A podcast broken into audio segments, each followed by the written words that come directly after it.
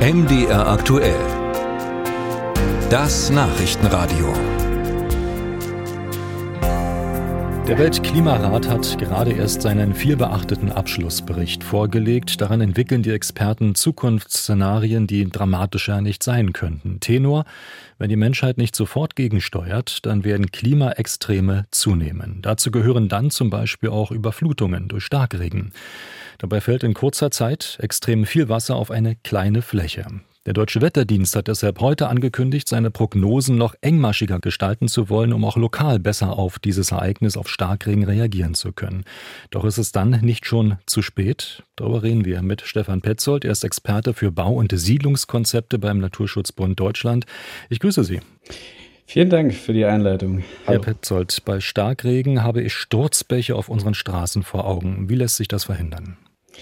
Über eine angepasste Straßen- und Wegeplanung. Also man muss sich das so vorstellen, die ganzen letzten Jahrzehnte ging es eigentlich in unseren Städten vor allem darum, anfallendes Regenwasser ganz schnell weg von den Flächen zu leiten. Also ganz schnell äh, runter von Gehwegen, runter von Straßen, ähm, ab in die Kanalisation. Und da werden wir allerdings von den äh, Klimaextremen immer stärker eingeholt. Und das ist äh, kostbares Regenwasser, was da anfällt, was wir im Prinzip über die Kanalisation entsorgen. Das äh, führt zu zweierlei Problemen. Einerseits in zunehmenden Trockenzeiten benötigen wir dieses Regenwasser ganz dringend für unsere Stadtvegetation, auch äh, zur Abkühlung. Und ähm, wie Sie es gerade schon angesprochen hatten, in Starkregenzeiten, dann äh, kommen unsere Kanalisationen gar nicht mehr nach. Die kommen da an ihre Grenzen. Ähm, die Kanalisationen treten über und können dieses ganze anfallende Wasser gar nicht mehr entwässern. Nun nehme ich an, die Kanalisation würden Sie nicht erweitern wollen. Das wäre wahrscheinlich auch ähm, stadtentwicklungstechnisch gar nicht so ohne weiteres machbar.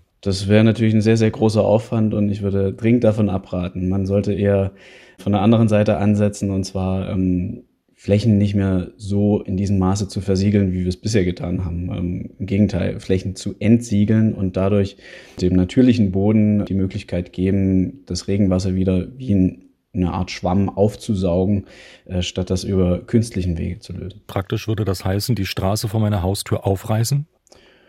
Das äh, wäre zum Beispiel eine Möglichkeit. Ähm, die Straße wahrscheinlich nicht, die wird ja wahrscheinlich noch gebraucht für äh, Verkehr, für Radweg, für den Autoverkehr, ähm, für Bahnen, für Busse, aber dort, wo es natürlich geht. Also es muss nicht jeder Weg äh, asphaltiert sein. Es gibt ja unterschiedliche Versiegelungsgrade. Also Pflasterbelag hat äh, einen anderen Versiegelungsgrad ähm, als ein Asphaltbelag beispielsweise oder auch ähm, lose Materialien, wie man es zum Beispiel auch von Parkwegen kennt die können tatsächlich noch Regenwasser durchlassen. Also das wären an Punkten und an Situationen, wo es die Örtlichkeit zulässt, äh, die besseren Lösungen als eine asphaltierte Fläche.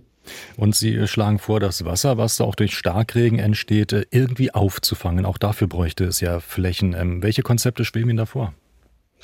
Ein Konzept ist eigentlich schon ganz, ganz alt, ähm, nämlich das Konzept der Schwammstadt. Ähm, das äh, besagt im Prinzip, dass äh, der unbebaute Boden wieder als ein Wasserpuffer verwendet wird. Also dann wird dieses Regenwasser zeitlich verzögert in tiefere Schichten abgegeben und sozusagen äh, gepuffert abgegeben. Nicht wie im Starkregenfall, ähm, wenn es auf versiegelte Flächen trifft, einfach oberflächlich liegen bleibt sozusagen.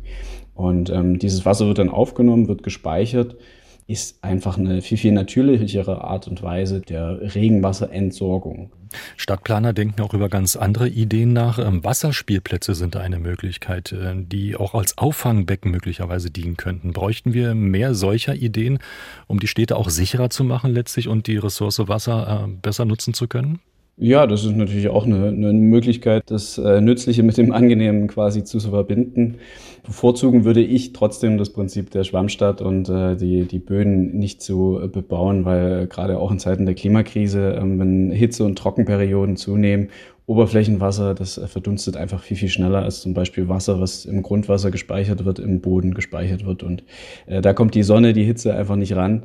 Aber es gibt dafür nicht nur eine Lösung und dementsprechend äh, wären solche Modelle wie Wasserspielplätze auch zu begrüßen, klar. Aber haben Sie das Gefühl, dass wir so weit sind, über solche Konzepte nachzudenken? Also den Städtebau tatsächlich auf diese Art und Weise zu betreiben, wie Sie es beschrieben haben? Also nicht zu versiegeln Flächen, sondern tatsächlich zu entsiegeln? Ja, wir müssen darüber nachdenken. Das ist eigentlich schon lange, lange überfällig. Ähm, also wir gehen nach wie vor mit der kostbaren Ressource Boden äh, so um, wie wir es äh, vor Jahrzehnten getan haben, ähm, so als äh, gäbe es endlos viel davon. Und dieser Boden, der kann nur funktionieren, wenn er tatsächlich unversiegelt ist. All seine Eigenschaften, die ja auch über die Wasserspeicherung, Wasserpufferung hinausgehen, wie zum Beispiel auch als CO2-Speicher, ähm, aber auch als Beitrag zur Abkühlung, äh, kann er nur erfüllen, wenn er nicht versiegelt ist. Und das Haus, das ich dringend auch brauche, wegen der Wohnungssituation, kann ich aber trotzdem bauen? Dafür gibt es ja durchaus auch andere Lösungen. Ähm, die Wohnraumknappheit ist natürlich wieder ein anderes Thema, ein ganz anderes Feld. Ähm, da gibt es Möglichkeiten, äh, beispielsweise über Nachverdichtung, über Aufstockung von Bestandsgebäuden Wohnungen äh, generieren zu können. Beispiele eingeschossige Supermärkte, äh, die zu ergänzen mit äh, Etagen an Wohnungsbau über eine Brachflächenaktivierung äh, von bereits versiegelten Flächen, die immer noch zuhauf anliegen und äh, Baulücken erstmal zu schließen, bevor wir auf unbebaute Flächen gehen, die äh, einfach für uns sehr, sehr wertvoll sind, auch für unsere Lebensqualität.